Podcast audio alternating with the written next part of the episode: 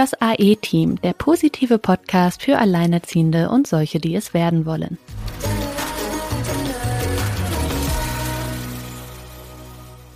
Hallo ihr Lieben, wir sind wieder zurück mit unserem Podcast und haben uns ein ja, ein sehr wohnliches Thema rausgesucht, weil so als Familie braucht man ja ein kleines Nest oder auch ein großes Nest oder ein schönes Nest oder ein äh, billiges oder teures Nest, was auch immer. Auf jeden Fall als Familie braucht man ein Zuhause. Und die Frage ist ja sehr häufig, kriegt man denn als Alleinerziehende überhaupt eine Wohnung? Wo werden wir leben? wenn die Partnerschaft äh, in die Brüche geht oder wenn ich ein Kind bekommen habe, wir haben ja das öfter schon gehört oder auch Sina ist ja auch da nicht in einer Familie oder durch eine Familiensituation in äh, das Alleinerziehendsein gerutscht, sondern schwanger allein, also durch die Schwangerschaft dann alleinerziehend geworden. Die Frage ist ja wirklich, wo werden wir zukünftig wohnen? Weil Wohnen ist ein absolutes, ja, ein Grundbedürfnis. Also ich komme nicht drumrum, irgendwo meinen Tisch hinzustellen, meine Füße drunter und die Zimmer zu haben, die Sachen zu haben, aus dem Koffer zu leben, ist überhaupt keine Option für Alleinerziehende. Also man muss irgendwo wohnen, ähm, eine Wohnung haben, sich eine Wohnung mieten, vielleicht auch die Immobilie, die man gemeinsam angeschafft hat, behalten, weiter bezahlen ja, wo wird man wohnen? Sina, wo wohnst du? Ja, ich wohne in einer Mietwohnung. Ähm, ja, wie du schon sagst, also egal was die Ausgangssituation ist des Alleinerziehendwerdens, das ist eine der wichtigsten und ersten Fragen, die sich stellt und die in der Regel auch zügiger geklärt werden muss oder geklärt wird als solche Dinge wie Unterhaltsberechnungen etc., was dann noch alles kommt. Weil feststeht ja ab dem Zeitpunkt, wo man dann alleinerziehend wird, die Kosten, die tragen sich nicht mehr von alleine und die Kosten tragen sich auch nicht mehr auf zwei Schultern verteilt, sondern man muss alleine irgendwie jetzt für alles aufkommen. Das bedeutet, man teilt sich nun einmal nicht mehr die Miete, man teilt nicht mehr äh, die Stromkosten, man teilt nicht mehr die Gaskosten, man teilt nicht mehr die Internetkosten, die Kosten für den Stellplatz oder so und sonstige Kosten. Das alles wird halt nicht mehr nur durch zwei geteilt, sondern du stehst da plötzlich und kannst dir immer überlegen, wie mache ich das denn jetzt? Also klar, irgendwann wird das dann vielleicht auch Unterhalt geben, vielleicht auch nicht, je nachdem, was passiert. Ich meine, es kann ja auch sein, dass ein Partner verstirbt und man ist alleinerziehend, dann steht man da auch komplett nackig, sage ich mal. Mhm, wobei alleine. da gibt's ja diese ähm, Ja, da gibt's so dann Witwenrente. Waisenrente und all so genau. Geschichten, das gibt's dann auch, und, ja. Ja, aber das sind ja, wie wir wissen, wenn das von staatlicher Seite kommt, immer nur kleine Beträge wie der Unterhaltsvorschuss etc. Genau, ne? das ist also ungefähr da, vergleichbar, ja. Genau, da ähm, wird so viel, also wenn man seinen Lebensstandard oder so einen gewissen Standard halten will, wird es wahrscheinlich für viele knapp, weil es wird in jedem Fall ja weniger. Und ähm, da ist halt erstmal die Frage genau zu gucken, wo liegen denn die Kosten? Kann ich die alleine tragen? Wie du auch schon sagst, habe ich eine Immobilie und möchte das Ganze am Laufen halten? Ähm, läuft es auch ohne ein zweites Einkommen?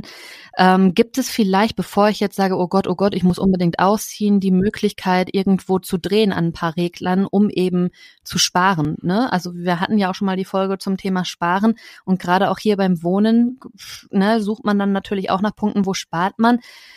Ja, an der Miete, da wird der Vermieter sich bestimmt nicht freuen, wenn man da dran rumdrehen will. Aber zumindest könnte man ja mal äh, den Stromanbieter, Gasanbieter, Internet und sowas, was hat man alles laufen im Haus, ne? Dass man sich die Dinge mal alle wirklich äh, herholt. Brauche ich Netflix oder geht's jetzt mal auch vorübergehen, bis mir irgendwann wieder besser geht, vielleicht auch ohne, ne? Also, dass man auf gewisse Dinge auch einfach verzichtet und schaut, wie sieht es denn dann aus? Kann ich das Ganze halten? Und zwar so, dass ich auch noch leben kann. Ne? Also nicht so, dass ich alles dafür nur noch gebe, dass ich dieses, dieses Haus halten kann, weil das geht nach hinten los. Die Kinder, für die braucht man auch Geld. Es kommen immer noch irgendwelche anderen Dinge. Es muss schon passen. So, wenn das natürlich nicht der Fall ist, dann ist natürlich die logische Konsequenz Umzug. Und das ist eigentlich eine riesige Chance, weil ein Umzug muss ja nicht zwangsweise bedeuten, dass man sich verkleinert. Man kann auch genau da einfach ja in dieses diese diese Einsparung reingehen, ohne dass man sich jetzt vielleicht sonderlich verschlechtert. Das sind natürlich wieder viele Kriterien, die sehr individuell sind, ne, die jeder für sich abwägen muss. Es kann bedeuten, man zieht zum Beispiel in einen Ort, der eben nicht so teuer ist. Natürlich ist es in der Stadt teurer als vielleicht ein bisschen ländlicher, ne? Dass man dort schaut. Ist eine Alternative zu, ich bleibe in der Stadt, kann aber jetzt mit meinen zwei Kindern nur noch in einer Einzimmerwohnung wohnen, ist die Frage, wo steckt dann mehr Lebensqualität drin? Was da natürlich wieder mit reinfällt, ist das soziale Umfeld, ne? Also klar kann man oder hatte ich es zum Beispiel leichter, jetzt in der Schwangerschaft zu sagen, ich ähm, möchte so, wie ich jetzt wohne, nicht wohnen bleiben mit Kind. Das ist dem Kind nicht zumutbar. Ähm, ich möchte kindgerechter wohnen. Ne? Also man kann sich sein Lebensumfeld dann ja erstmal ganz neu suchen. Ich bin ja noch an nichts gebunden, an keine Kita, an keine Schule. Da hatte ich ja in dem Sinne tatsächlich Glück. Da ist halt die Frage, wie weit sind die Kinder, an was für einem Punkt stehen die Kinder. Wenn jetzt eh zum Beispiel ein Schulwechsel ansteht, ist es vielleicht gar nicht so ein schlechter Moment, sich da ja eine, eine andere Ortschaft zu suchen. Bei vielen ist es ja auch was Emotionales. Manche möchten ja vielleicht auch einfach gar nicht in der Ecke bleiben, wo sie das Eigenheim hatten mit Partner, sondern wirklich. Ja, oder sie hängen wirklich sehr stark dran. Also das ja, hatte genau. ich jetzt auch, ähm, dass da sehr viel Emotion, so dieses, wenn der Partner schon weg ist, dann ähm, wäre es toll, wenn ich wenigstens das Haus hätte. Also ich bin ja selbst aus der Situation gekommen, dass wir eine eigene Immobilie gekauft hatten, ein paar Jahre, nicht viele Jahre, also ein paar Jahre vorher, war noch nicht sehr dolle abbezahlt. Und ich auch überlegt hatte, also ich hatte das schon als mein Haus gesehen und da sollten meine Kinder groß werden und auch das Umfeld war, ja, zwar noch alles frisch und noch nicht so die vielen Bande geknüpft, aber das konnte ich mir schon gut vorstellen. Und ja, und dann war diese Trennung da und dann musste man überlegen, was macht man jetzt mit diesem Haus? Also ich bin ja dann wirklich den Schritt gegangen, in die Heimat zurückzuziehen. Und hier muss ich nochmal einhaken für alle, die das geteilte Sorgerecht haben. Sina ist ja Du hast alleiniges, ne? Ja, habe ich. Genau. Und wenn man geteiltes Sorgerecht hat, dann kann man nicht einfach umziehen. Also ich habe schon die dollsten Gerüchte gehört von ach bis 200 Kilometer ist alles okay oder innerhalb eines Ortes. Nein, jeder Wechsel, also jeder Wohnortwechsel, wenn die Kinder bei dir leben, also du alleinerziehend bist, dann musst du das mit deinem, also da muss der der andere Partner, der Ex-Partner, der das zweite Elternteil des Kindes zustimmen. Mhm. Ansonsten, ja, das kommt, glaube ich, sogar fast einer Kindesentführung äh, gleich, wenn man mit dem Kind einfach verschwindet.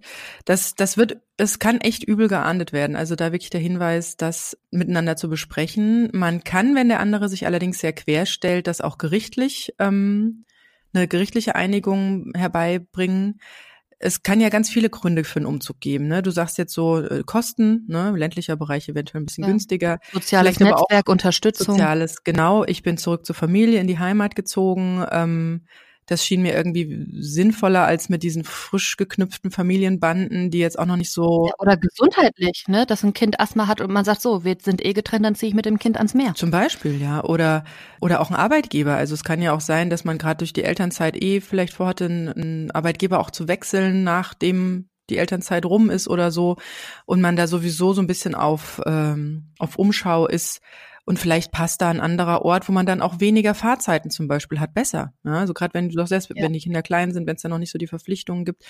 Weil wenn die Kinder größer sind und die wirklich schon so einen Freundeskreis aufgebaut haben, wenn die schon lange da in die Schule gehen oder Kindergarten sehe ich jetzt eigentlich eher ein bisschen, bisschen lockerer. Das sind eh nur so zwei, drei Jahre, wo die Kinder da sind, maximal vier mit Krippe. Und ähm, das wechselt sich dann eh noch mal durch. Aber gerade so Schule, ältere Kinder, die wollen dann auch nicht in einen anderen Ort. Ich, ich habe hab selbst sehr gelitten, als eine Freundin ja. von mir in der zweiten Klasse, meine beste Freundin in der zweiten Klasse, dann dann weggezogen ist und ähm, ja, das, das hat. Das kenne ich auch. Ja, mhm, das war bei mir auch so. Und ähm, also das nochmal zu dem zu dem Sorgerecht beziehungsweise man kann auch ein Aufenthaltsbestimmungsrecht ähm, als Teilsorge für sich haben, dann darf man umziehen. Also dann darf man einfach, wenn man dieses Aufenthaltsbestimmungsrecht hat, das geht teilweise notariell beglaubigt, das geht aber auch über einen Gerichtsbeschluss, ähm, dann darf man mit dem Kind äh, hinziehen, wohin man will. Da braucht man jetzt keine besondere Genehmigung mehr dazu. Abenteuerlich ist ja nur, dass der andere Elternteil es wiederum gar nicht melden muss. Es geht nur darum, dass derjenige auskunftspflichtig ist oder absprachepflichtig ist, der die Kinder bei sich hat. Ja, ich finde das auch ganz gruselig. Völlig absurd. Meine, eine, ähm, ja, aus meinem Familienkreis sogar ist auch eine alleinerziehende Mutter. Und äh, die war bis jetzt wirklich sehr froh, dass, dass der Vater des Kindes alle 14 Tage das Kind genommen hat, wunderbare Umgangsregelungen, sind gut miteinander klargekommen, ist auch recht nah am Wohnort geblieben. Und dann erzählt er ihr von heute auf morgen so, ja, ich äh, ziehe dann jetzt auch äh, an die Nordsee. und sie völlig perplex weiß nicht, wie ein Umgang, mit dem sie ja wirklich jetzt auch gerechnet hat und der sich auch gut eingespielt hat und der für alle Seiten wirklich Gewinn bringt war, scheinbar nicht für den Vater. Der hat sich jetzt einfach entschlossen, mal so 400 Kilometer wegzuziehen. Ja, schön. Und sie ist wirklich aus allen Wolken gefallen, weil es heißt ja immer so schön, man soll so das Umfeld des Kindes erhalten. Aber was ist das denn bitteschön, wenn, wenn, wenn, wenn zu dem zu diesem Umgang oder diesem Umfeld des Kindes auch, auch der andere Elternteil gehört und der ja ne, so alle 14 Tage und vielleicht auch unter der Woche, vielleicht ist er auch so nah, dass man den auch einfach mal so oder er liegt auf dem Schulweg oder keine Ahnung, ja. Wenn der einfach so sagen kann, nee, ich gehe jetzt, äh, tschüss, also das finde ich schon krass. Ich hoffe, dass sie ihn dazu zwingt, dass er das den Kindern sagt, ne? Und nicht, dass das jetzt auf ihr hängen bleibt, den Kindern zu erklären, übrigens, der Papa zieht ab übermorgen an die Nordsee. Also das finde ich unglaublich, ja. Also das kannst du den Kindern dann ja auch so toll verkaufen. Der Papa zieht ans Meer und wenn ihr dann alle paar Wochen oder in den Ferien mal kommt, dann ist das ja richtig Urlaub. Weißt du, das ist dann vielleicht für ältere Kinder wieder sogar cool, aber es ist schon, wie du sagst, es ist eigentlich ziemlich, das ist dieses sich einfach wirklich aus der Verantwortung nehmen können und der Staat unterstützt es auch noch, weil da gibt's halt in dem Sinne keine Regularien. Es gibt da überhaupt keine, keine Reglementierung. Der, der die Kinder hat, der, der, der muss am besten da bleiben, wo er ist und der andere kann einem da echt die Hölle heiß machen, ja. auch wenn es nur ein paar Meter weiter weg ist. Der, der die Verantwortung trägt, ist auch noch der Bittsteller. Das ist ein ganz ausgeklügeltes, tolles System. Ich könnte mich Stunden mhm. aufregen, ja. Wir machen mal eine Folge noch zu den Unmöglichkeiten äh, staatlicherseits zu diesem Thema. Oh ja, ja, und das ist dann so eine richtig schöne Auskotzfolge. Ja, vielleicht auch zwei oder drei, weil da, da, da liegt so viel im Argen. Ne? Also das ist ja. wirklich, das geht auch nicht, das muss man auch mal ansprechen. Und wenn man es nicht anspricht, wird sich da auch nie was ändern. Und es suchen ja alle immer, ne? Also man hört ja immer, oh, wir brauchen Tipps für Alleinerziehende, sämtliche Kommunen, die was für Alleinerziehende machen wollen.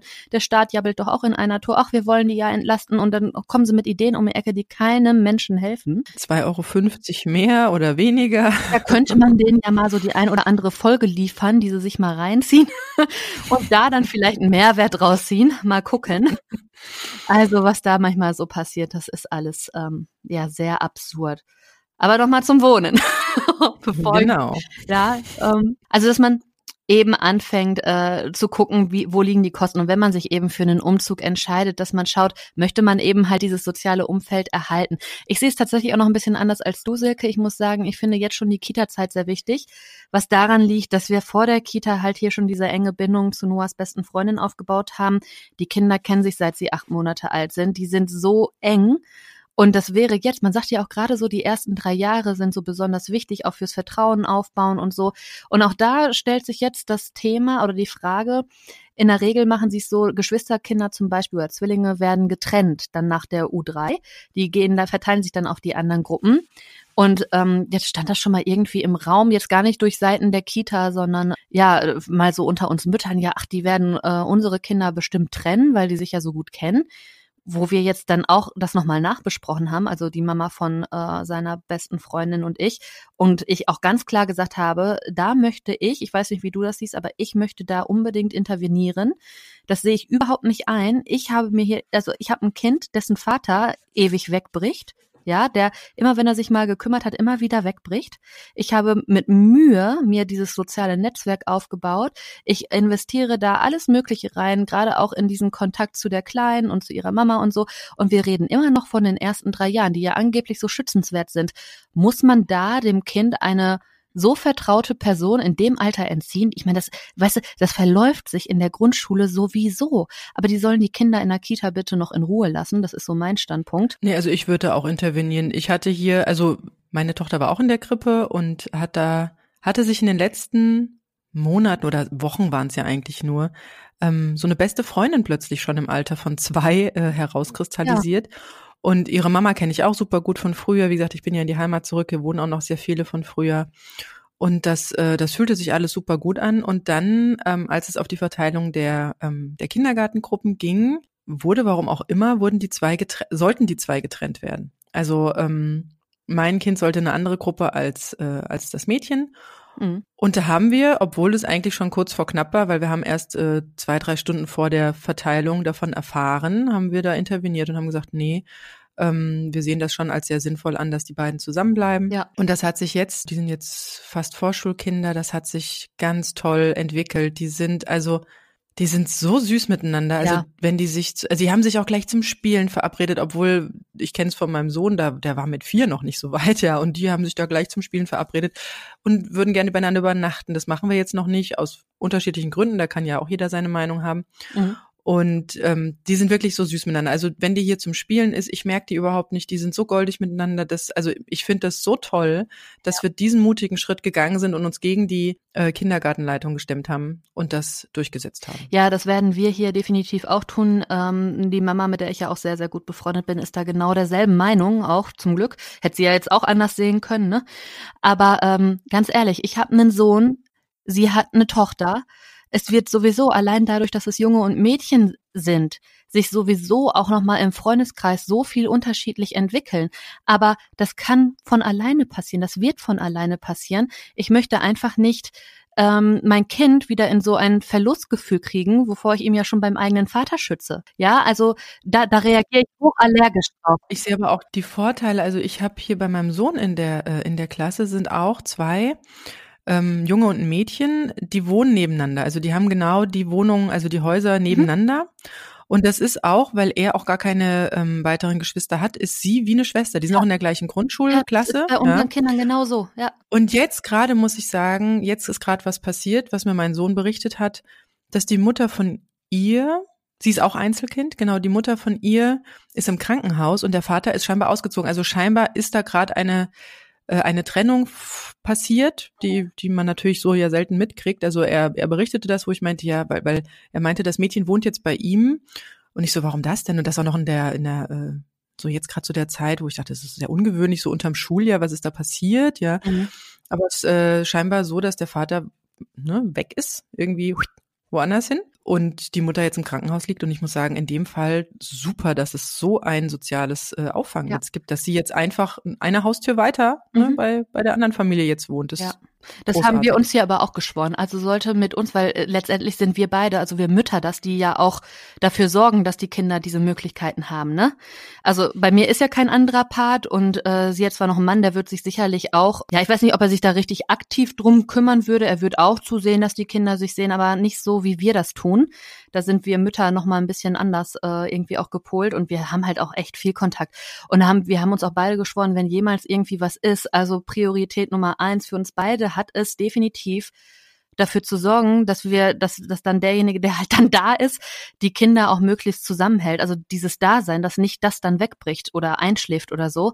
Gerade dann, gerade dann muss auch sowas bleiben, finde ich, sowas Vertrautes, weil es ist nach mir Bezugsperson. Mein Sohn, der war gestern so komisch mit seinem Mittagsschlaf, ne?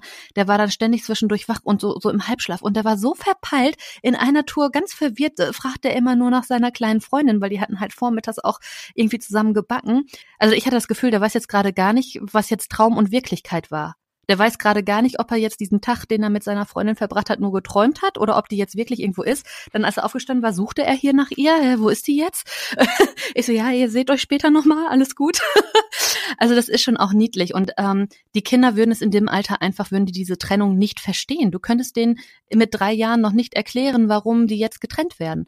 Auf ich glaube auch nicht, dass das ein Problem wird, wenn wir da reden. Und äh, ich werde das frühzeitig. Man kann ja sogar auf Antrag kann man ja sogar auch Geschwisterkinder Kinder in eine Gruppe ja. kriegen. Also das ist, ähm, wobei da verstehe ich schon ganz gut, dass die getrennt werden. Das, ja. das ist einfach so ein Geschwisterding, so eine Hierarchie, die soll da aufgebrochen ja. werden. Die Kleine soll nicht mal die Kleine sein, der Große nicht mal der Große und ja, so. Oder Zwillinge, ja, ne, sich auch anders ja. entwickeln können und so. Ja, und auch mal aber, getrennt voneinander Freunde finden. Genau, aber unsere Kinder, das ist es ja, die spielen, die spielen von Anfang an, auch unabhängig voneinander mit den anderen Kindern. Wir gehen auch zusammen zum Kindertouren und die, die hängen da nicht die ganze Zeit aufeinander. Die suchen sich immer mal wieder für so eine Minute und dann strömen die wieder in verschiedene Richtungen.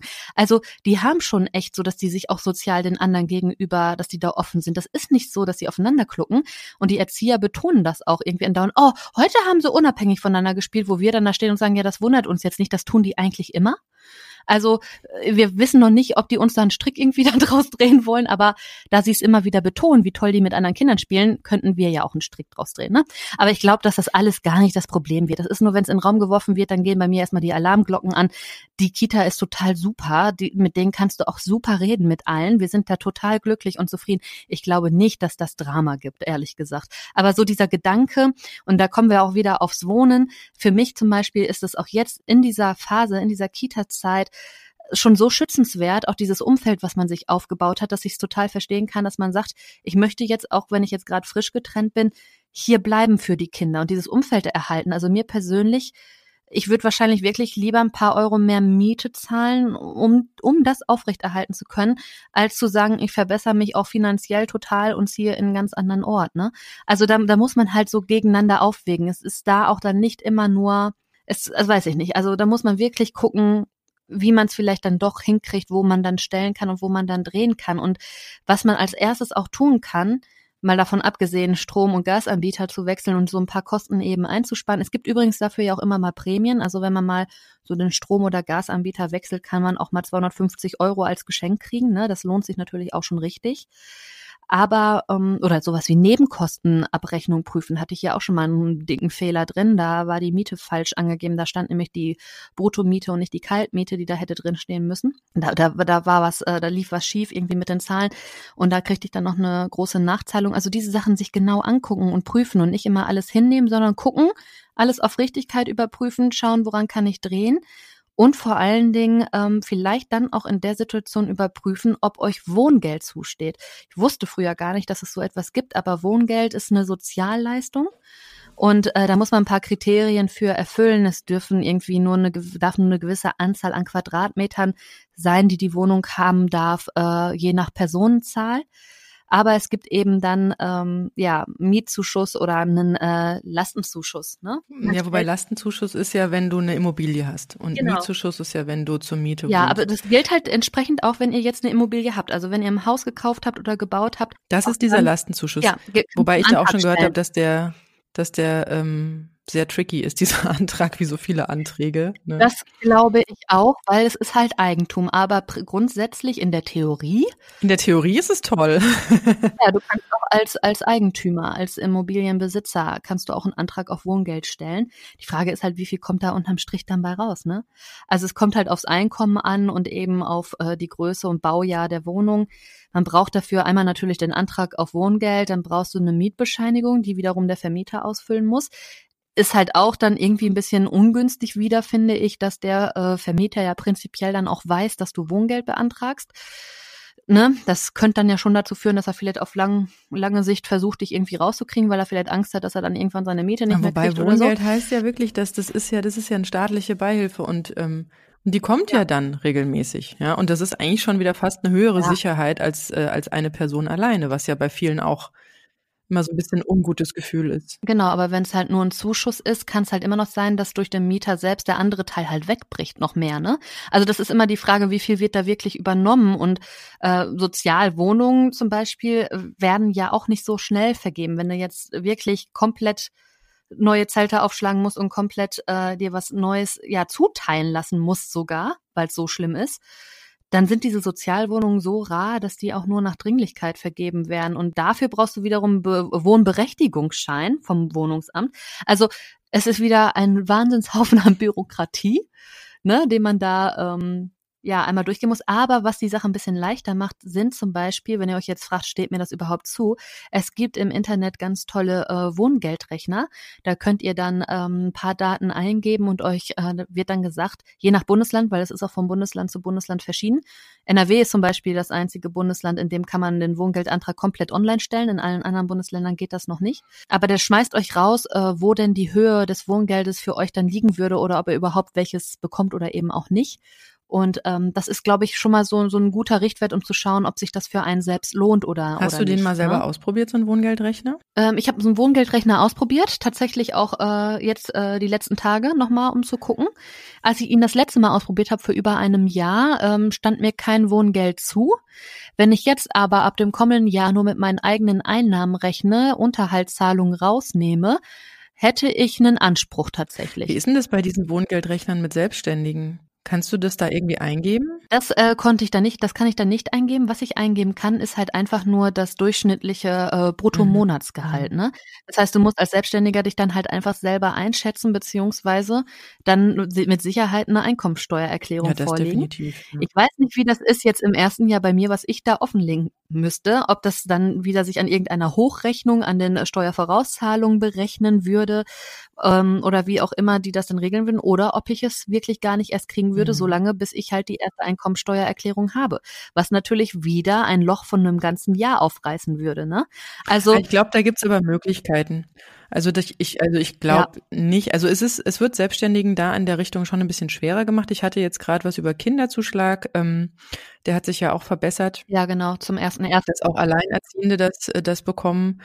Und äh, seit dem 01.01.2020 ähm, hat man da höhere Chancen, das zu bekommen. Mhm. Aber selbst da gibt's diese, diese, diese Kids-Lotsen und diese Online-Rechner. Und jedes Mal, wenn ich an die Stufe komme, wo ich das Einkommen eintragen soll und ich natürlich dann gerne ein halt was für Selbstständige suche, steht da immer so, wenn Sie selbstständig sind, dann melden Sie sich bitte direkt bei Ihrem Berater. Ja, super.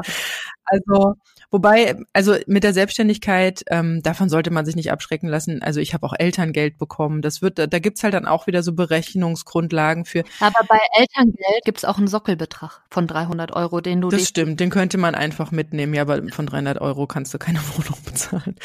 Ähm, also das geht schon alles. Und es gibt da auch Regelungen für, aber in diese Online-Rechner sind die dann halt nicht eingearbeitet. Aber was ich sehr spannend beim Wohngeld noch finde, ist, ähm, dass man da sogar einen sehr hohen äh, Freibetrag hat, was Vermögen anbelangt. Wir hatten ja schon mal das mhm. äh, Thema Sparen, Vermögensaufbau und es ist wirklich sehr hoch. Also da ähm, pro Person steht da, ich glaube, fünfstelliger Betrag, ein guter fünfstelliger Betrag. Ich habe jetzt die genaue Zahl gerade nicht im Kopf.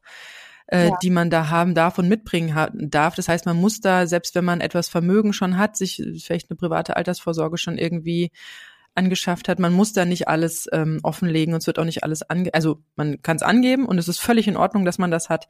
Das heißt, da muss man nicht wirklich aus dem letzten Loch pfeifen, um dieses Wohngeld zu beantragen. Und das Spannende beim Wohngeld. Das hat bestimmt auch mit den Eigentümern zu tun, weil du es nämlich auch beantragen kannst, wenn dir was gehört. Das Wahrscheinlich sein, hängt das ja. da auch mit zusammen. Und, ähm, und das Spannende beim Wohngeld ist noch, wenn man Wohngeld berechtigt ist, oder es gibt ja auch das Wohngeld fürs Kind, ja, dann ähm, kann man noch einen Antrag auf Leistungen und Teilhabe, auf, äh, auf, auf Bildung und Teilhabe stellen. Und das hilft auch noch mal eine ganze Menge mehr. Da gibt's dann ein bisschen Geld zum Schulstart, irgendwie 150 Euro, also 100 Euro, glaube im Sommer und dann nochmal 50 zum zweiten Halbjahr. Da gibt's da gibt's kostenlose Fahrkarten, da gibt's bezahlte Nachhilfe etc. pp. Da gibt's sehr viel. Auch auf meinem Blog Gut Alleinerziehen kann man immer mal gucken, was sich da so in staatlicher Natur ändert. Ich aktualisiere regelmäßig auch die Düsseldorfer Tabelle und so weiter und so fort. Also dieses Wohngeld ist genauso wie der Kinderzuschlag ein Türöffner. Man muss halt gucken, welcher was jetzt besser passt. Bei manchen Sachen ist es etwas strenger. Beim Kinderzuschlag darf man so nicht über einer gewissen da, wenn man da zu viel verdient, wo auch beim Wohngeld, irgendwann fliegt man da raus. Aber auch wenn es nur anteilig, ich nehme an, beim Wohngeld wird es auch anteilig ausbezahlt, nicht hopp oder top, sondern äh, je nachdem kriegt man halt ne, einen Zuschuss. Monatlich. Also Wohngeld wird halt monatlich immer am Anfang des Monats äh, ausgezahlt. Aber ich kann mir vorstellen, wenn ich ein bisschen mehr verdiene, dass ich dann einfach ein bisschen weniger Wohngeld bekomme und dass es nicht so ein mhm fester Betrag ist. Entweder kriege ich ihn oder ich kriege ihn nicht, so wie es ja beim Kinderzuschlag jetzt lange war, wo es hieß, entweder hat man die Grenze, ist unter der Grenze und man bekommt es, oder man ist über der Grenze, man bekommt es nicht, sondern ähm, da ist es auf jeden Fall so, da wird es anteilig ausbezahlt. Und wenn da nur fünf Euro stehen, ja. man kriegt dann dieses, also man muss es auch wieder beantragen, danke Bürokratie, aber man hat dann dieses, diese Chance noch auf, äh, auf ähm, Bildung und Teilhabe, da ist ja dann auch kostenlose Kita dabei und kostenlose Mittagessen dabei und so weiter und so fort. Also da sind dann auch wieder Einsparmöglichkeiten, die es einem dann vielleicht auch ermöglicht, wirklich die Wohnung zu nehmen, die man möchte und nicht zu klein oder zu ängstlich an das Thema ranzugehen. Also ich begegne ganz oft frisch getrennten Frauen, die ähm, sagen, oh Gott, wie soll ich das denn stemmen? Du hast es ja am Anfang der Folge auch angekündigt. So dieses, da ist ja keiner, mit dem ich mir das jetzt so teilen kann, ja. Also, na klar, man bekommt, wenn man ne, schon irgendwie das berechnet hat, irgendwie Unterhalt, aber auch das muss erstmal in die Pötte kommen, ne. Bei uns hat es auch erstmal ganz lang gedauert, bis wir überhaupt uns durch diesen ganzen bürokratischen äh, Kram und die Rechtsprechung und die, was einem überhaupt von wem und überhaupt und wo was herkommt, bis wir uns da durchgekämpft und durchgelesen hatten. Und ähm, bis dann so wie ich mal der, das erste Mal Unterhalt auf dem Konto kam, im nächsten Monat kam es dann wieder schon nicht mehr, weil es irgendwie als freiwillige, freiwillige Leistung angesehen wurde und nicht als das ist für dein Kind. Ja, und äh, das braucht man auch, um ein Kinderzimmer extra in der Wohnung zu haben. Aber was man nicht tun dürfte, sollte, und das ist ein Tipp von mir, ist nicht zu klein zu suchen. Weil ich habe jetzt mhm. ganz viele hier, in, äh, auch im engeren Bekanntenkreis, eine Mutter, die ist mit ihrem Säugling in eine Einzimmerwohnung gezogen ja, und hat jetzt das Problem, dass sie ähm, dass sie halt jetzt, dadurch, dass er jetzt ein bisschen größer ist und ein Zimmer ist auch echt schwierig, wenn das Kind im Kindergartenalter oder Schulalter ist, ja. Äh, wenn das mal Freunde einladen möchte, das ist ja, also ganz krass. Das geht und für das, das erste Jahr, wenn du auf dem Trockenen sitzt, du da mit einem Säugling stehst, keine Kinderbetreuung hast und es noch über ein Jahr dauert, bis die scheiß Unterhaltsgerichtsverhandlung äh, ist, ja. Dann geht das mal. Aber ja, dann geht das mal. Entschuldigung, aber bei sowas könnte ich echt eskalieren. Und äh, bei sowas geht das mal für ein Jahr als Übergang, ja. Das das hätte ich auch gemacht, weil ich weiß, ich habe auch eine gute Ausbildung, ich komme wieder irgendwie auf die Beine. Ich muss jetzt nur diese, diese kurze Zeitspanne überleben, da geht das. Aber dauerhaft ein Zimmer mit einem Kind, nie im Leben, auch ein Kind mhm. hat Privatsphäre, Entschuldigung. Also das geht nicht, das kann auch staatlich nicht gewollt sein. Also m -m. Ja, und, ähm, und ich habe auch noch eine andere Mutter mit drei Kindern, äh, ähm, auch alleinerziehend, die hat auch erstmal so, ach komm, egal, einfach da billig gesucht, billig gefunden, aber auch unglaublich klein. Ich glaube, die wohnen auf 60 Quadratmeter oder so und haben auch nur, ich glaube auch nur drei Zimmer, bräuchten aber eigentlich eine vier, ja, ja, bräuchten eigentlich eine Vierzimmerwohnung. Das heißt, ähm, auch, auch die Zimmer sind wirklich sehr, sehr klein. Ja, klar. Mhm. Und das ist das Problem, genau wie wir es schon beim Sparen angekündigt, also gesagt hatten, dass ähm, dass dauerhafte Geld, dauerhafte Geldnot wirklich sehr stark an die Gesundheit geht, mental äh, ein innerlich auffressen kann. Und genauso ist es auch bei Wohnungen. Wenn man zu, also das ist ja so das Nest, das ist ja so das, das Ei, das man da ablegt, das, da, das ist die Kraftquelle, aus der man schöpft, das eigene Zuhause. Und wenn das dann immer nicht hinhaut, weil es, also wie gesagt, mit Kleinkindern mag es noch gehen, aber lass die Teenager werden, ja. Ähm, also sie stöhnt jetzt wirklich, sie hat auch jetzt nochmal versucht, ähm, zu gucken, also nochmal sich eine andere Wohnung anzugucken, größere Wohnung zu finden, auch hier im Haus. Bei mir, das wäre lustig gewesen, eins unten drunter, aber das war ja dann wieder ein Ticken zu teuer und ähm, und sie wird sich jetzt wahrscheinlich die nächsten, ich weiß nicht, zehn Jahre, bis die Kinder ausziehen. Also man merkt sie auch an, also sie sie sie ist echt am Kämpfen, das ist nicht schön und das passiert aber auch so oft, wenn man sich, dass man so Behelfslösungen an so Behelfslösungen sich klammert und genauso andersrum kenne ich es auch, dass die Mütter an der eigenen Immobilie dann hängen. Wie gesagt, ich habe auch erst lange überlegt, sie zu behalten und dort zu wohnen, weil ich habe damals auch eigentlich äh, die Nebenkosten und alles, also diese Abzahlung geleistet. Das war im Prinzip mein Haus, ja, weil ich habe das geleistet. Ich wusste, ich schaff das. Mhm. Aber so eine Immobilie nochmal so aus Finanzgründen, also so Vermögensaufbau. Es, es, es ist bei uns in der Gesellschaft ist diese Immobilie sehr, hat einen sehr hohen Stellenwert, auch jetzt gerade durch die Nullzinspolitik, dass man auf dem Sparbuch ja nichts mehr kriegt, beziehungsweise da ja Geld verliert durch die Inflation, ist so eine Immobilie sehr hoch angesehen. Aber ja, aber hat ja nur hab, eine Rendite von zwei Prozent, ne? Aber äh, wenn überhaupt. Also ich habe jetzt wirklich lange drüber nachgedacht über äh, über selbstgenutzte Immobilien, weil ich schon immer so, also ich bin da aus so einem anderen Mindset gekommen, wo das, wo das einen sehr hohen Stellenwert hat, wie wie gesagt bei bestimmt 95 Prozent in Deutschland. Mhm, ja und bin, habe ja auch selber gekauft, also ich habe ja so eine richtige Überzeugung dazu entwickelt ähm, und bin jetzt über meine ganzen Finanzthemen, über Geldwissen, das ich so nach und nach an äh, ansammle, ähm, auch immer, immer wieder am Kreisen, hätte ich die Immobilie vielleicht doch behalten sollen und so weiter und so fort. Aber ich bin ähm, mittlerweile wirklich bei dem Punkt, wo ich sage, es war so gut, diese Immobilie zu verkaufen, weil ähm, steuerlich ist so eine Immobilie, so eine selbstgenutzte Immobilie rentiert sich Mm so ja. gut wie gar nicht, weil alles, was man da reinballert, ist ja schon versteuertes Geld. Ja. Ne? Also man hat da keine Steuerersparnis durch ähm, gut ein bisschen was hier und da, so ich würde mal sagen Augenwischerei liebevoll. Aber wenn was mit diesem Haus ist oder der Wohnung, der das kann ja auch eine Eigentumswohnung sein, ja, wenn da irgendwas ist, man hat ja trotzdem Kosten, ne? Man ja. muss da so ein Hausgeld zur Seite legen. Man hat da die ganzen Kosten für für Straßenreinigung und Abwasser und weiß der Geier. auch nicht verfallen lassen. Ich sehe das bei meinen Eltern, die haben sehr schön Haus gebaut zu einer denkbar ungünstigen Zeit. Das ist äh, echt kein Spaß. Das ist wirklich sehr, sehr schön. Das ist ein aber Geldgrab. Ist, aber ja, es ist ein Geldgrab, wirklich. Also das Geld sitzt da in den Wänden, ne? Das sagt mein Vater auch Definitiv. gerne. Also, kannst die Wände nur nicht aufschlagen und es rausholen. So funktioniert ja, ja das. aber das, das verschwindet. Du musst da, da muss mal ein Dach kaputt sein. Genau. genau, Instandhaltung, diese Instandhaltungskosten. Es muss mal gestrichen werden. Du brauchst nach 18 Jahren vielleicht mal ein neues Bad. Du brauchst nach 18 Jahren vielleicht auch mal eine neue Küche.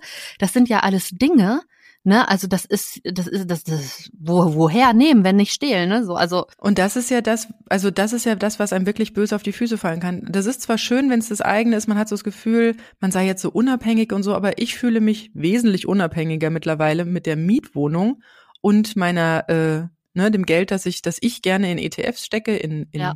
Aktienfonds, äh, von denen ich sehr überzeugt bin und ähm, mir dadurch was aufbaue. Und es gibt auch einen ähm, eine, eine Studie, womit man zumindest rückwirkend betrachtend besser gefahren ist in den letzten Jahren. Und das ist definitiv Mietwohnung plus, also natürlich Miete bezahlen, ja, mhm. plus ähm, Geld in, in ETFs stecken. Damit ist man besser gefahren in den letzten Jahren rückwirkend, trotz Immobilienboom, statt ähm, in einer selbstgenutzten Immobilie zu leben. Und das ist auch ganz logisch, weil, wie gesagt, alles, was du schon versteuert hast, das kannst du ja erst in das Haus stecken. Ne? Das ja. bezahlst du dann an die, an die Stadt für die ganzen Abgaben. Äh, wenn was kaputt ist, du musst es aus deinem eigenen Portemonnaie nehmen. Und wenn du aber eine Immobilie zur Vermietung hast, und da ist so ein Trick, wenn man vielleicht doch eine eigene Immobilie hat ähm, und jetzt in dieser ersten Trennungsphase ist, am Überlegen ist, was, was, was, was läuft. Also bevor man anfängt, die jetzt ad hoc zu verkaufen, mhm. ja, weil man einfach jetzt gehört hat, oh, es ist vielleicht doch besser oder ich das jetzt gesagt habe oder so. Nee, nee, nee, nee, nee. Also wirklich nur Sachen tun, die man aus eigener Überzeugung, über eigenem Wissen sich angeeignet hat. Und man kann, also was zum Beispiel sehr gut ist, ist eine Immobilie zur Vermietung. Mhm, Und genau. da sind wir dann schon wieder beim passiven Einkommen. Darüber hatten wir ja auch schon des Öfteren gesprochen. Ähm, wenn du noch, nicht weißt, ob, die, ob du diese Immobilie verkaufen möchtest, wobei momentan ist ein, immer noch ein großer Immobilienboom. Das heißt, jetzt bekommst du wahrscheinlich echt noch richtig gut Geld dafür, statt in, wer weiß, was in fünf oder zehn oder zwanzig Jahren passiert ist, zumal diese Immobilie, wir hatten es ja gerade gesagt, auch immer wieder Geld braucht. Das heißt, Verfall ist oder was kaputt ist, was repariert werden muss. Ansonsten mindert sich der Wert dieser Immobilie, weil wenn erstmal Wasser irgendwo drin ist durch ein kaputtes Dach, dann hast du es in den Wänden, dann hast du plötzlich hohe Feuchtigkeit und das zieht sich plötzlich durch das ganze Haus durch. Also man muss da wirklich auch handeln, wenn da was kaputt ist oder zumindest sich drum kümmern. Man kann es ja auch erstmal behelfsmäßig irgendwie machen. Ja. So und das heißt, es geht ja alles, das sind ja alles plötzlich plötzlich Dinge, die so, die so echtes Geld wegfressen. Also wir hatten ja auch schon über so Haushaltsbudgets gesprochen und so Töpfe und alles Mögliche. Und wenn ich einfach nur so eine Miete da eintrage, ist das ja total einfach, weil, weil da wird sich so schnell nichts dran ändern. Klar, es kann mal eine Mieterhöhung geben, ja. Aber theoretisch ändert sich da nichts dran. Das ist also für mich eine totale Absicherung, dass das nicht teurer ist. Ja. Zumindest nicht so, dass plötzlich ich 10.000 Euro für neue Balken oder für ein neues Dach oder so irgendwas ausgeben muss. Ja, das heißt, ich habe da eine viel mehr Ruhe. Aber man kann so eine Immobilie vermieten. Man trägt erstmal selber nicht weiter die Kreditlast, sondern der Mieter macht das, ja. Der bezahlt dann erstmal schön die Kredite ab mit der Miete. Und man sucht sich im besten Fall noch eine Wohnung. Ein Haus ist ja doch groß, eine Wohnung braucht man vielleicht ein bisschen weniger groß. Im besten Fall sucht man sich dann noch eine Mietwohnung, die etwas günstiger ist als das, was man nach Abzug von allem Möglichen da von der von dem Haus bekommt. Mhm, dann hast du einen Gewinn. Und dann hast du sogar noch einen Gewinn und die Immobilie bleibt als Grundstock in deinem Vermögenswert. Ja. Und alles, was von dieser, was da kaputt geht, kannst du plötzlich von der Steuer vorab abziehen und ist nicht von deinem versteuerten Geld, was du für private Dinge hast. Ja, also da gibt's noch guten Dreh, den man da reinkriegen kann. Man kann auch Teilvermieten. Also vielleicht kann man eine Einliegerwohnung noch draus basteln oder, oder, dies, oder das zweite Stockwerk zu einer eigenen Wohnung machen. Mhm. Die Sache ist natürlich jetzt so eine Immobilie. Meistens gehören ja zwei dazu. Ne? Ähm, bei mir war es ja so, ich hatte die ja, wir standen zwar beide im Grundbuch, aber eigentlich habe ich alle Kosten gestemmt und deswegen hatten wir uns auch darauf geeinigt, dass das im Grunde ja auch mein Haus ist und deswegen auch alles, was dann da mit dem Verkauf und so weiter und so fort zu tun ist, auch in mein Themengebiet fällt. Ähm, aber es ist auch schön, wenn, wenn es so funktioniert, dass man sie vielleicht vermietet oder, aber man bleibt durch so eine, gerade wenn man, wenn, wenn beide im Grundbuch bleiben, man bleibt an das Ding gekettet äh, und man weiß nie, wie die eh schon getrennte Beziehung sich in den nächsten Jahren entwickelt. Ich habe gerade im Bekanntenkreis einen Fall, Sie ist jetzt oh, über 70 auf jeden Fall, braucht jetzt eine behindertengerechte Wohnung, hat eine Immobilie mit ihrem Mann damals erworben, in der sie auch noch eine Wohnung hat, aber auch ihr Sohn noch wohnt. Und das Problem ist jetzt, dass sie ja jetzt Geld bräuchte, um entweder ihre Wohnung behindertengerecht umzubauen oder sich halt mit ihrem Freund was anderes zu suchen. Und sie haben jetzt eine Lösung gefunden. Das wird ein selbst, es ist auch eine Immobilie, die, die vorhanden ist. Äh, die muss aber umgebaut werden. Das heißt, da wird ein Aufzug gebaut, der kostet irgendwie, keine Ahnung, mehrere, also fünfstelliger Betrag. Das muss alles umgebaut werden, neue Küche rein, neues Bad rein, etc. pp. Aber ihr Geld ist gebunden in einer Immobilie, die sie selbstständig nicht verkaufen kann, weil zwei Leute im Grundbuch stehen. Mhm. Und das ist immer so schön, dass man denkt, ah ja, ich, äh, ich mache das irgendwie möglich und ich stock meine Stunden auf, damit ich diese Immobilie halten kann, ja, selber benutzen und finanzieren kann. Das ist es mir wert, das ist meine Priorität. Und dann steht man plötzlich da in ein paar Jahren und hat dieses Geld gebunden, du sagst es selbst, in der Wand. Ja, genau. und kannst und kriegt es da nicht raus, weil was macht man mit so einer Immobilie? Ja, man kann sie dann vermieten, wenn man sie selber nicht braucht, teilvermieten, das hatten wir gerade alles schon. Ähm, aber das muss ich als 60 oder 70-Jährige ja auch erstmal schaffen Ja. oder wollen. Gut, man kann einen Makler einschalten, dann ist der Gewinn auch wieder ein bisschen geringer. Wenn er an guten Gerät. Und man kann es schön, schön vererben. Da freut, aber da freut sich auch nicht jeder drüber. Je nachdem, wo diese Immobilie steht, ähm, hatte ich jetzt auch gerade den Fall, äh, der Opa gestorben und die Kinder kriegen drei Häuser. Ja. Aber da wohnt keiner. Und das ist ein sehr, in den letzten Jahren ein, ist total runtergekommen, das Wohngebiet. Die sind auch nicht mehr viel wert. Und jetzt haben sie erstmal nach dem Tod, den sie eh erstmal verkraften müssen und den ganzen Sachen, die da drum passieren und der Trauer, müssen sie sich noch um diese Häuser kümmern, die sie jetzt auch noch an Mann kriegen wollen. Also ich glaube, es erbt jeder gerne ein Aktienportfolio. Ja. Und man kann, wie wir ja auch schon so schön hatten, immer mal da was runterholen. Ja, das ist ja, das ist ja nicht gebunden wie in so einem Haus oder in so einer Versicherung, an die man erstmal nicht rankommt. Und das sind auch alles so Überlegungen, die beim Wohnen noch, ähm, noch eine entscheidende Rolle spielen, die wirklich gut, gut durchdacht werden wollen. Wie und wo wird man nicht nur ein Jahr, sondern ja, also ich, als ich meine Wohnung hier gesucht habe, wollte ich nicht zu klein, weil ich genau das gesehen habe, so, dass man dann den den Schritt dann noch mal umzuziehen. Ich also ich wollte kein Provisorium. Ja. Ich wollte wirklich etwas, wo ich sage, nee, hier kriege ich meine Kinder jetzt groß, das ist jetzt unser Nest und ich ziehe hier erst aus, wenn die alle ausgezogen sind. Ja. Das das war mir sehr sehr wichtig, dass es wirklich, dass ich hier zur Ruhe komme und dass es nicht nur so ein Behelfsmittel ist, wo ich weiß, oh, in äh, pff, ich kann eigentlich jetzt schon mal anfangen zu suchen, weil in zwei Jahren ist es hier zu klein. Ja, genau. Ja, ich habe das ja auch gemacht. Also ich finde meine Wohnung ja jetzt schon zu klein. Wir haben drei Zimmer. Also Kinderzimmer, Schlafzimmer, Wohnzimmer. Ne? Küche, Bad wird ja eh nie mitgerechnet. Und ganz ehrlich, es fehlt eigentlich noch ein Zimmer, noch so ein eigenes Büro oder was, ne? Das eigentlich, äh, also ich könnte mir das gar nicht vorstellen, kleiner zu wohnen, auf gar keinen Fall. Und das ist auch was, was immer wieder geraten wird. Also es wird Alleinerziehenden auch geraten, nie nach Zweizimmerwohnungen zu suchen. Das kommt schon mal auch gar nicht so gut an, sondern immer mindestens nach drei Zimmern. Das ist so ein, so ein Durchschnittswert. Und ähm, du sagtest ja eben schon, oder man wird Vermieter. So, wenn man jetzt selber Vermieter wird, wen möchte man denn am liebsten sich reinholen? Natürlich.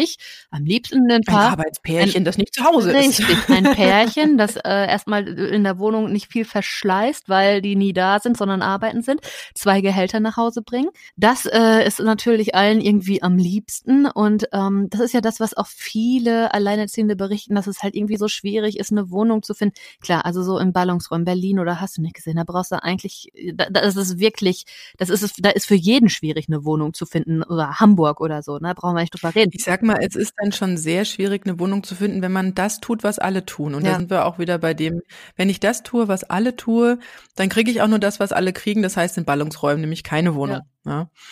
Und Da muss man halt seinen Horizont etwas, seinen, seinen Suchhorizont etwas erweitern. Da muss man, hm, da muss man, also da, es gibt ja so verschiedene Tricks. Also zum Beispiel meine Schwester äh, hat sich auch ganz dolle so ein Haus zur Miete Mhm. gewünscht, als sie äh, kleine Kinder hatte. Sie wollte das jetzt nicht kaufen. Das war auch in der Region extrem schwierig zu kaufen, weil es einfach extrem teuer ist, ja.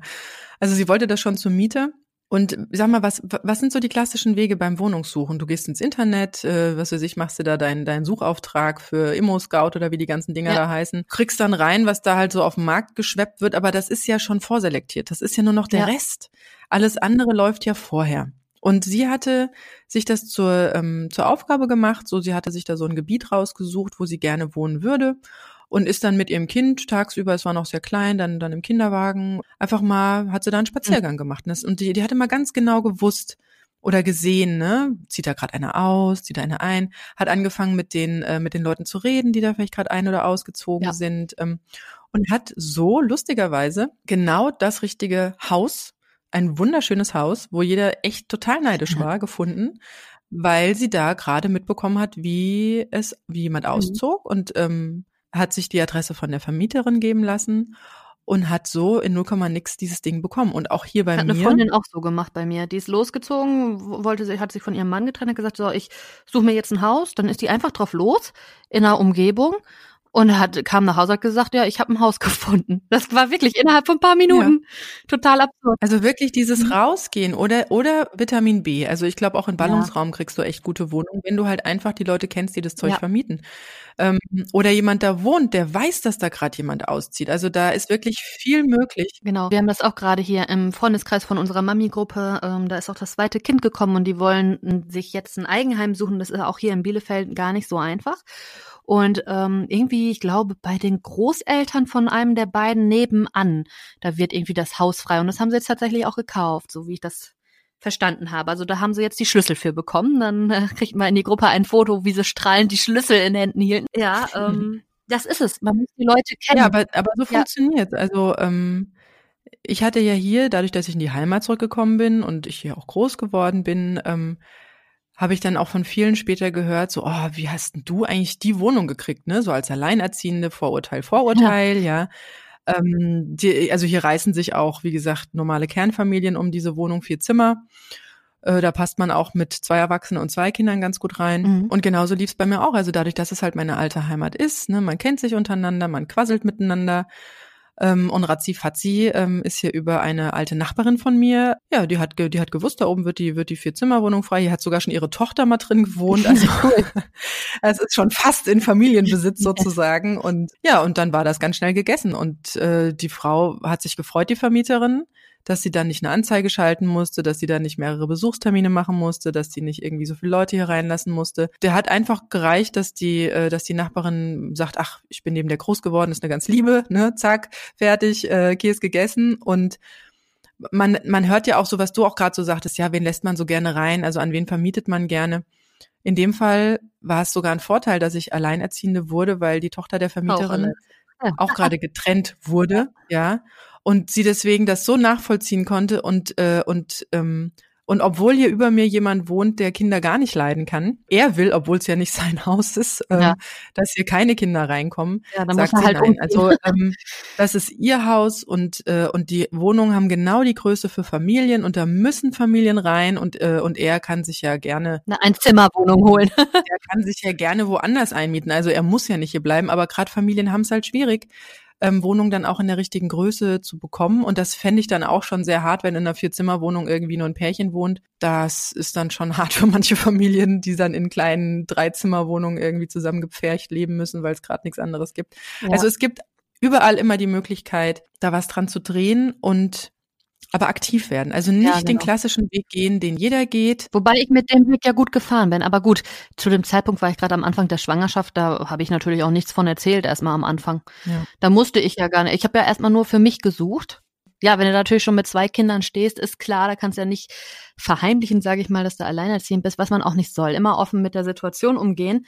Und man muss sich mal angucken, wie ja überhaupt der demografische Wandel ist. Also ja, es gibt so eine Studie von äh, Immobilien Scout, aus der hervorgeht, dass tatsächlich Alleinerziehende unter, weit unter Singles stehen bei der Wohnungssuche. Also es, es sind angeblich äh, repräsentative äh, Umfragen gewesen, aber wie gesagt, ich selber hatte kein Problem, du hattest kein Problem. Nein, ich kenne auch ganz viele andere, die kein Problem hatten. Ich kenne auch welche, die suchen nach einem Eigenheim als Alleinerziehende, weil was an Miete zahlen können sie auch an Kredit abzahlen und so weiter. Aber ähm, gut, das ist dann wieder ne so das Denken von wegen, man will was eigenes haben. Ja, aber auch die Single-Haushalte, wie die sich entwickelt haben. Allein seit 1991, in einem Jahr bin ich geboren, ist mein Jahrgang, seit ich auf der Welt bin. Also gibt es 46 Prozent mehr mhm. Single-Haushalte. Es sind 41, über 41 Millionen Privat. Die sind weit auf dem Vormarsch aktuell, das habe ich auch mitbekommen, ja. Ja. ja. Aber die brauchen ja zum Glück die kleineren Wohnungen. Ja, genau. Die Hälfte. Ja, wobei, ich muss sagen, aber auch alleine hatte ich äh, eine, ja, es war eine zweieinhalb Zimmerwohnung. Es waren eigentlich zwei große Zimmer und zwei kleine Zimmer, also eigentlich eine Vierzimmerwohnung, wo aber zwei Zimmer durch die Schrägen auch so, da, bei Schrägen werden ja Quadratmeter abgezogen ab einer gewissen ähm, ab einem gewissen Ab 1,50, ne? alles über 1,50 wird dann. Ja. Äh, ja, ist also dann Grundfläche. fällt weg. Ja, genau. Mhm. Und ähm, insofern äh, hatte ich da mein eigenes kleines Büro, ne? Und aus dem anderen Zimmer habe ich so einen, einen Abstellraum Schuhschrank gemacht, ne? Aber ähm, ja, auch als Single hat man ja gerne so eine Dreizimmerwohnung, ein Zimmer zum Schlafen, ein Zimmer vielleicht für Büro und Abstellsachen und ein Zimmer Wohnzimmer, ne? Also ich finde so drei Zimmer sucht man ja eigentlich immer. Deswegen ist mir jetzt drei Zimmer mit einem Kind auch eigentlich schon wieder zu wenig. Aber gut, das Quatsch, es geht natürlich. Ja, mir war nur wichtig, Als ich da, als ich die Wohnung dann besichtigt habe, habe ich gedacht, es ist, also es waren so ein paar Eckdaten sind natürlich wichtig. Also die Lage war mir wichtig, ja, gerade mit dem Hinblick, ich möchte hier für die nächsten 20 Jahre Ruhe haben in der Wohnungssuche und ähm, liegt super gut zwischen Kindergarten und mhm. Grundschule, Einkaufsmöglichkeiten, Bushaltestelle, alles da, alles gut. Genau. Das war mir wichtig. Ja. Ähm, und auch ähm, der Preis natürlich. Und der war jetzt unter dem von dem, was ich eigentlich für das Haus immer noch bezahlt habe, beziehungsweise da sind ja noch, da ist ja noch nichts drauf. Das ist ja nur das nackige Kredit zu, zurückbezahlen. Ähm, und da, ne, wir hatten gerade gesagt, da kommen ja noch äh, Instandhaltungskosten und irgendwelche Abwassergebühren etc. on top. Ja. Das war dann drunter, das war für mich auch schon mal eine finanzielle Entlastung, nicht das Haus zu behalten, sondern halt die Mietwohnung zu nehmen. Und was mir total wichtig war, als ich rein bin und mir die Wohnung angesehen habe, ich möchte das Gefühl haben, dass sie groß genug ist. Ja. Und es gibt ja wirklich Wohnungen, die komplett beschissen geschnitten sind, ja, wo du zwar irgendwie 100 Quadratmeter auf dem Zettel hast, aber es fühlt sich viel kleiner an da fragt und, man sich doch auch, woran hat es gelegen? Nein, also daran fra da fragt man sich doch auch, äh, welcher Architekt denkt sich sowas aus? Also, weil es gibt ja wirklich Wohnungen, die sind ganz, ganz schrecklich. Da hast du so ein Schlauchzimmer ohne Fenster und sowas. Hm, also auch schon alles, krass, gesehen, oder? wo man sich fragt, wer baut denn so? Wie kann man denn beim, ja. beim Zeichnen einer Wohnung überhaupt so denken? Also, ja, vielleicht war das aus, was weiß ich was. Manche haben ja auch, manche bauen, also auch dieses Haus, wo ich wohne, wurde von von dem Vater der jetzigen Vermieterin selbst konstruiert und geplant. Ja, der hat es dann mit einem Bauunternehmen selber gemacht. Der hatte nur das Grundstück gekauft. Also da gibt's schon auch äh, sehr viel Laienwissen manchmal. Ja, aber trotzdem. Ja, aber auch, also, je, also so ein Wohnungsschnitt, also man muss gar nicht immer so auf die Quadratmeter gucken, sondern wie gesagt, eine 60 Quadratmeter oder eine 100 Quadratmeter Wohnung, die können sich gleich anfühlen, wenn entsprechend der, der Schnitt gut passt, ja, oder wenn jetzt noch Schrägen drin sind, die dann abgezogen werden. Aber auch so muss man mal gucken, es halt nicht so zu tun, wie alle es tun. Das heißt, dieses, diese klassische Aufteilung ähm, Wohnzimmer, Schlafzimmer, wenn man noch hat Kinderzimmer, sondern auch meine Mutter. Wir hatten damals äh, auch eine ein Zimmer zu wenig, als wir ausgezogen sind. Also die ist ja auch alleinerziehend geworden. Da war ich aber schon älter, da war ich 15. Meine fünfjährige Schwester war dabei und meine 17-, 18-jährige Schwester. Das heißt drei Kinder. Und auch sie hat was gefunden, auch vor vielen Jahren schon. Aber sie hat auch erstmal so den typischen Panikknopf gedrückt, zu klein. Ja, mhm. aus einem Haus, aus einer großen, aus einem großen Haus ausgezogen in eine Drei-Zimmer-Wohnung. Und sie hatte für sich gleich im Kopf, wie das ja auch so viele oder was ich auch in vielen Videos immer sehe, ähm, die Mutter schläft auf der Couch im Wohnzimmer. So. Nein. Also da krieg ich mittlerweile Beklemmungen. Ja, ja, ich auch. Weil ich habe diese Situation als Kind, nicht als Mutter, ich habe diese Situation als Kind mitgemacht und ich und mir hat das Herz geblutet, meine Mutter im Wohnzimmer hinter einer Schrankwand auf einer Couch verschwinden zu sehen. Ja. Ich fand es sehr komisch, meinen Freundinnen zu erklären, warum dann noch ein Bett hinterm Schrank steht. Ja, das war echt so ein bisschen Harry Potter Besenschrank-Ambiente. Ja. ja, ganz übel. Und ähm, wir sind der Motor dieser Familie, ja. Also wir müssen uns doch bitte ein schönes eigenes Zimmer wert sein oder eine eine Idee, wie man ähm, wie man das umbauen kann. Also wozu braucht man ein Wohnzimmer? Also wozu brauchst du, Sina, dein Wohnzimmer?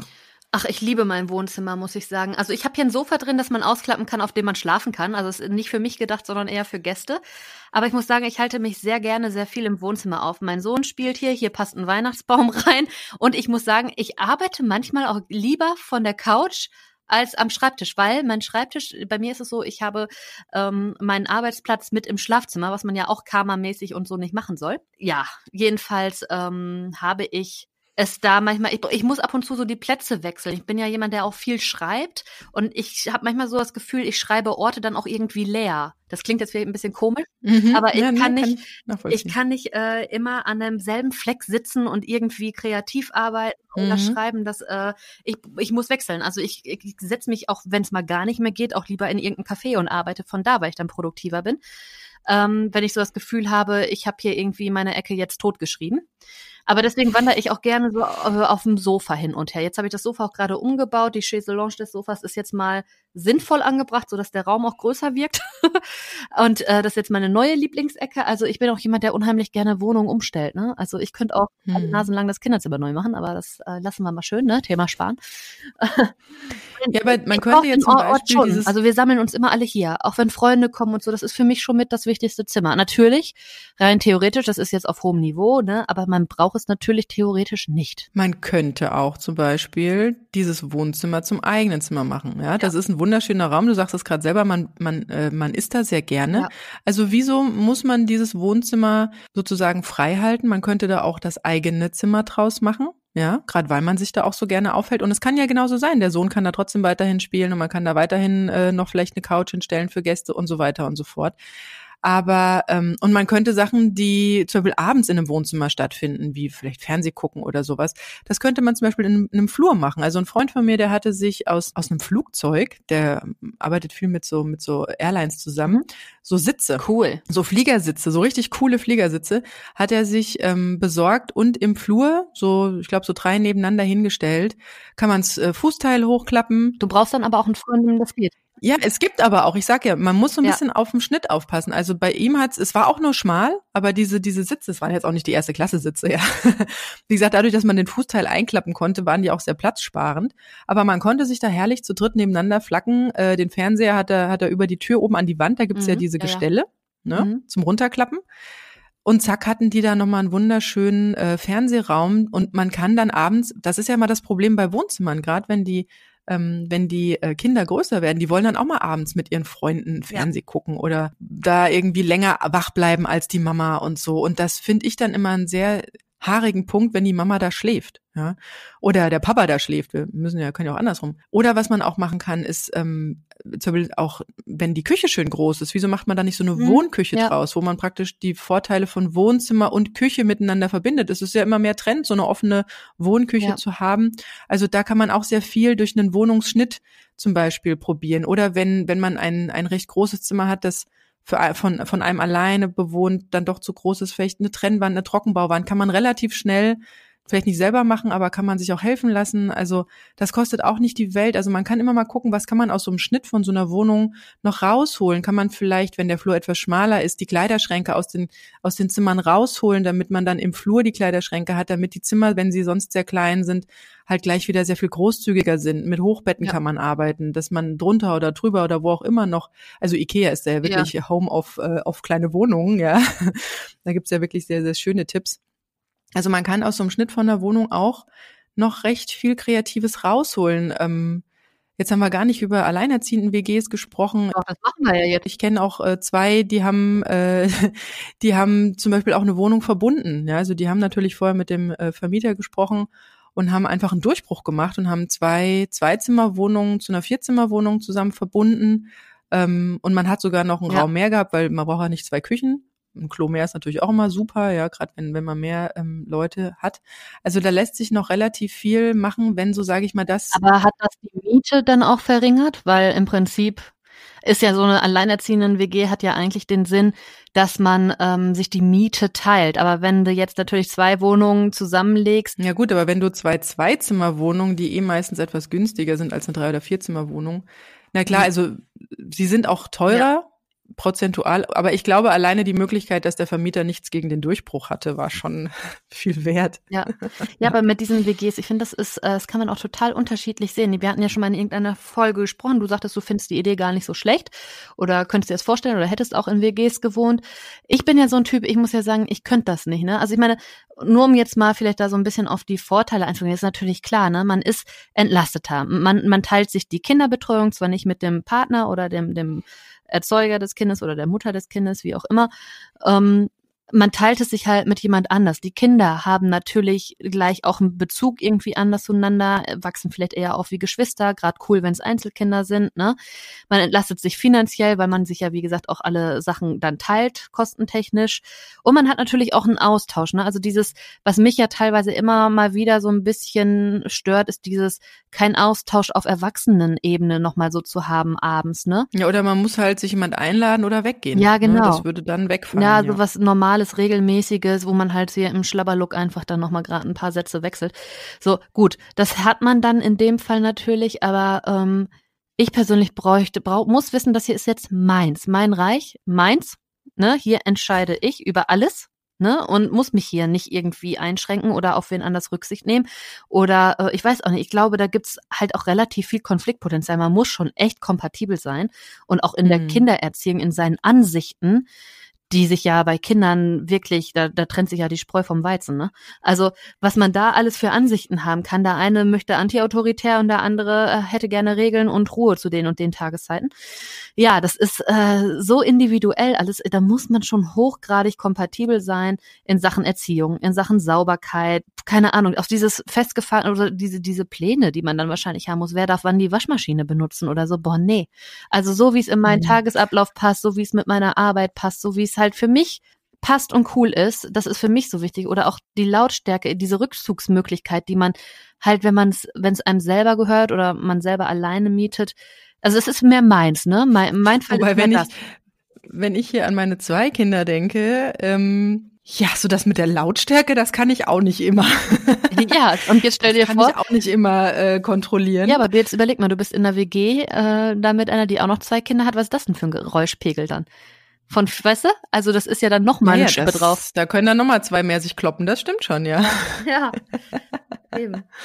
Also, Aber ähm, aber ganz so, aber ganz so hart muss es ja gar nicht Nein, sein. es ist Also eine Typfrage. Ja, also man kann sich natürlich eine WG-Partnerin irgendwo über Stellenanzeigen suchen Ja. oder auch in, in Facebook-Gruppen oder so mal fragen, wer hätte Interesse und sich mal kennenlernen und so, also über, über, über fremde Menschen. Ich habe schon öfter in WGs gewohnt, ähm, also sowohl so als auch mit einer mit der besten Freundin zusammen, hat auch viele Jahre wunderbar geklappt. Da waren eher die die Pros ganz vorne. Und da haben wir jetzt auch nicht irgendwie so Haushaltspläne gehabt, wer wann das darf. Das, das hat sich einfach so eingependelt. Wie gesagt, wenn man eh schon das mit einer Freundin zusammen macht, da hat man eh schon viel Gemeinsamkeiten und einen guten Bezug. Und das ein oder andere wird man dann auch noch irgendwie gewuppt kriegen. Aber nochmal zu den äh, WGs dazu. Ähm, eigentlich ist es ja so, sobald eine zweite Person über 18 in, in, in, im gleichen Haushalt lebt, das kann auch das eigene Kind sein, dann wandert man normalerweise von der Steuerklasse 2 in die Steuerklasse 1. Bei einer äh, alleinerziehenden WG ist es aber so, solange ihr nicht sozusagen eine eheähnliche Lebensgemeinschaft habt, ne, das heißt, äh, was weiß ich, einer kauft ein und der andere futtert den Kühlschrank leer.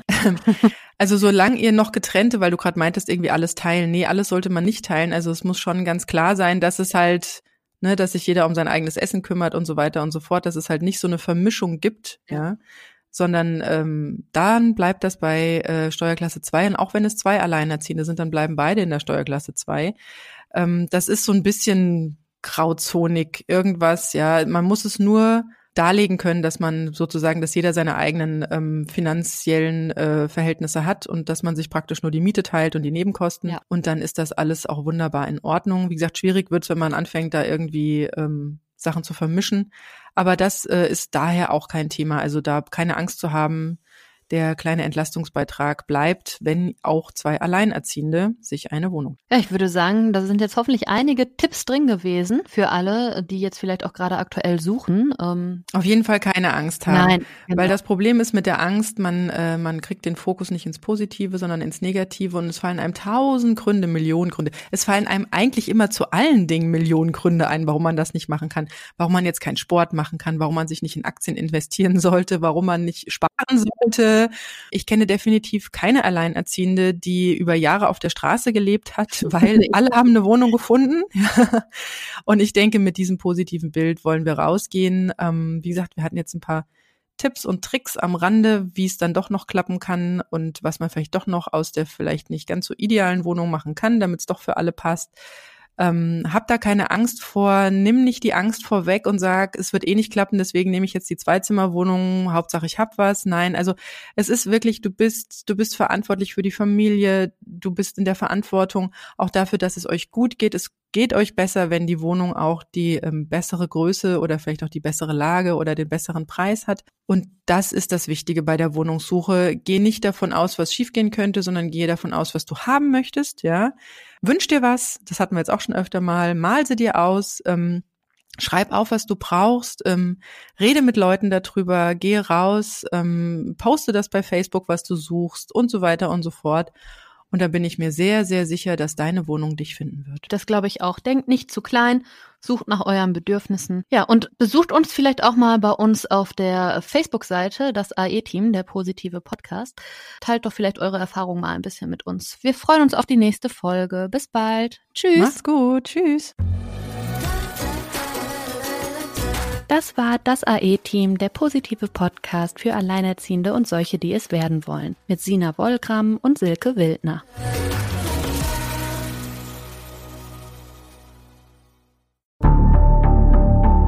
Lange kann ein Mörder sein dunkles Geheimnis bewahren? Wann bekommen die Angehörigen Gewissheit und die Opfer Gerechtigkeit?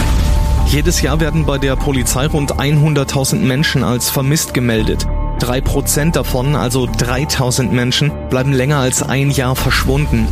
Einige werden nie wieder gesehen. Seit gut drei Jahren arbeitet die Polizei in NRW mit sogenannten Cold Case Units. Das sind Abteilungen, die wirklich nur damit beschäftigt sind, Mordfälle zu bearbeiten, die teilweise seit Jahrzehnten ungeklärt sind. Ich bin Mike Mattis, Radioredakteur und News Anchor und ich spreche mit Ermittlern über diese Fälle. In meinem Podcast Licht ins Dunkel, Cold Cases und ungeklärte Vermisstenfälle von hier beleuchten wir gemeinsam mit Profilern, Staatsanwälten und Mordermittlern Cold Cases und ungeklärte Vermisstenfälle aus ganz Deutschland. Immer in der Hoffnung, dass Angehörige endlich Gewissheit und die Opfer Gerechtigkeit bekommen. Licht ins Dunkel. Cold Cases und ungeklärte Vermisstenfälle von hier.